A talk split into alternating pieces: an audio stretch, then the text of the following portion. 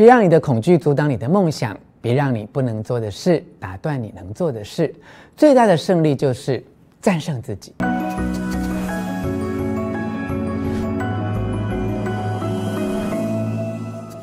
我是吴若权，欢迎来到幸福书房。邀请还没有订阅的书友按下订阅的按钮或小铃铛，免费订阅我的频道。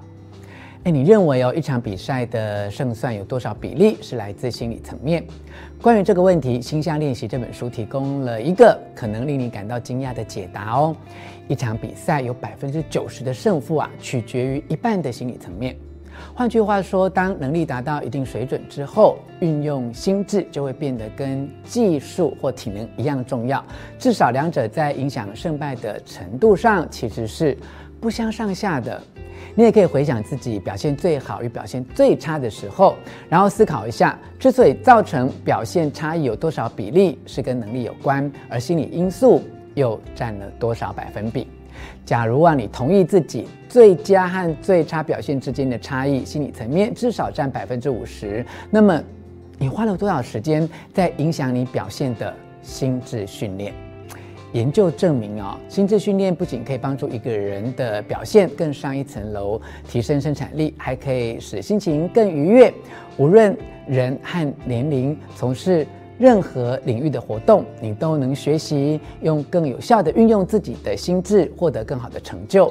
你能够学习保持专心，学会处理逆境，在陷入瓶颈的时候，继续保持向前迈进的动能，让自己不会被挫折干扰。你将会很有动力地追寻你的梦想，持续完成生活的目标。你要记得哦，锻炼心智能量。正如锻炼身体肌肉一样，需要时间与努力。你对心智所付出的努力越多，显于外的成果就会越丰硕。这就是我这次为你选读《心象练习》这本书的理由。以下继续摘要书中的三个重点，希望可以帮助你运用心智的训练，增加自己实现梦想的成功几率哦。先来看看这三个重点摘要：一、遇见成功，创造优势；二、力求进步。不求完美。三、厘清动机，正向积极。现在就让我为你从第一个重点开始说起。一、遇见成功，创造优势。运动心理学之所以被称为成功的科学，是因为它研究成功人士的行为，很多部分是来自心理的预演与想象的价值。有数十项以上的研究都证明心理预演。确实很有威力耶！如果把二十名程度相当的运动员分为两组，让其中一组进行心智训练，一段时间之后，受过训练者的表现会胜过没受训练者，这就是所谓的心智优势。另一项有趣的研究是以大学篮球选手为对象，连续进行三个月，第一组每天罚球。一小时，第二组每天想象罚球，第三组则每天投篮三十分钟，并且花三十分钟去想象篮球从罚球线穿过篮筐的情景。研究结束时，你认为哪一组的罚球命中率提高最多？你可以在影片下方留言，跟大家分享你的答案。我想你已经猜到答案是第三组办到了。心智的想象在精准度上的影响跟投篮本身一样大。热情投入与心智优势是取胜的关键。为了获得心智上的优势，请试着建立你自己的心智修炼所。就算身体疲惫或受伤，你一样能进行心智修炼，尽可能让你的心象主动清晰。要看见你自己克服了错误，想象自己能得心应手。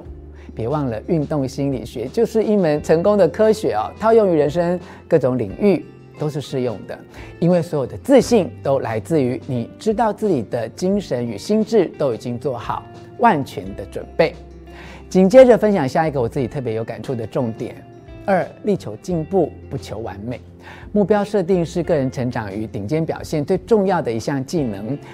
呃，目标要设定的时候，应该是要有挑战性的，但符合现实的，也就是有机会被实现的。关键就在于要把目标设定在正确的水准，既不太低也不太高。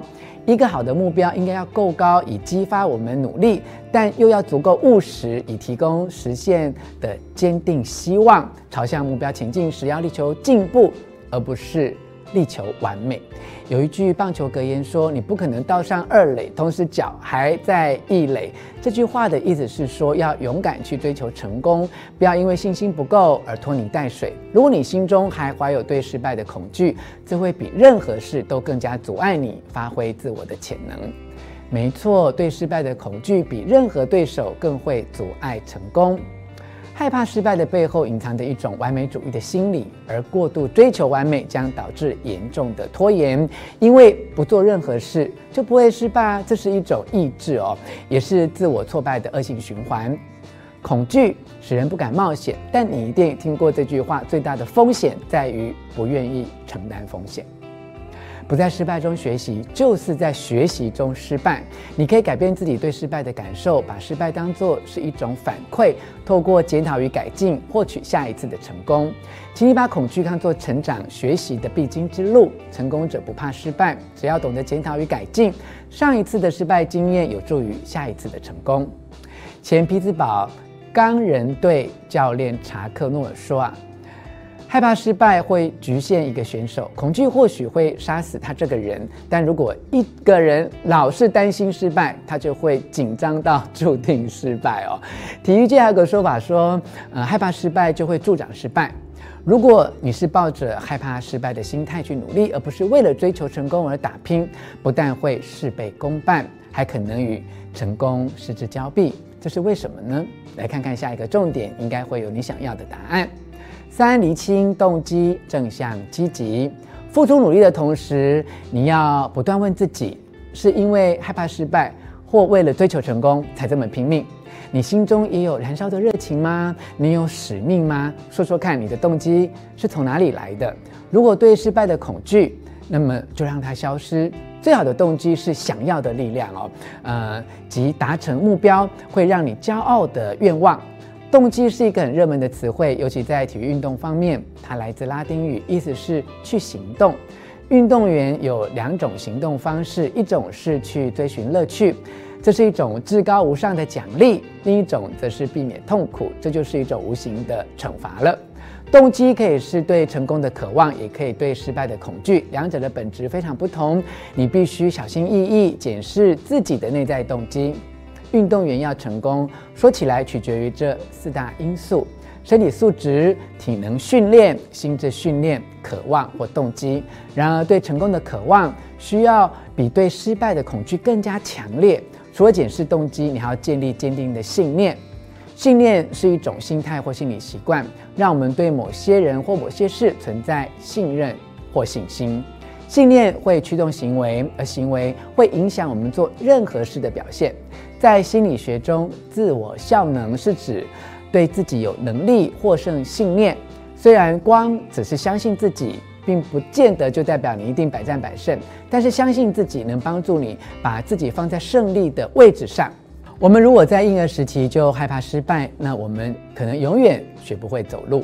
还有另一种不合理的信念是：如果我搞砸了，没人会爱我，我会被否定。诶，想象一下这种想法给自己带来何等的压力啊！假如你认为赢不了就是失败者，假如你相信失败了就没人会爱你，假如你认为挑战非常危险，假如你完全不能接受不完美，那么这些信念只会让你的生活充斥着不安与麻烦。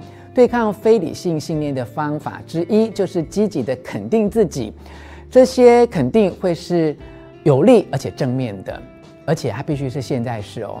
拳王阿里说：“缺乏信念让人害怕挑战。”而我相信自己，他还说，要成为伟大的冠军，你必须相信自己是最棒的。如果你不是，就假装你是。从现在开始，请你就相信这句话吧，自己是最棒的。我没有要你催眠自己哦，因为我知道，在某个领域，你确实是。以上跟你分享的是由一起来出版的《星象练习》这本书，我特别为你所整理摘要的重点，希望你喜欢我为你录制的影片。欢迎你留下意见或提出问题，并且和我分享你对于星象练习所带来的成功机会是不是更有信心了，或是你还有哪些不同的看法，都欢迎你留言跟大家一起讨论哦。最后，我还要再一次邀请你按下喜欢的符号以及铃铛订阅，并且分享出去。幸福书房，我们下次再见。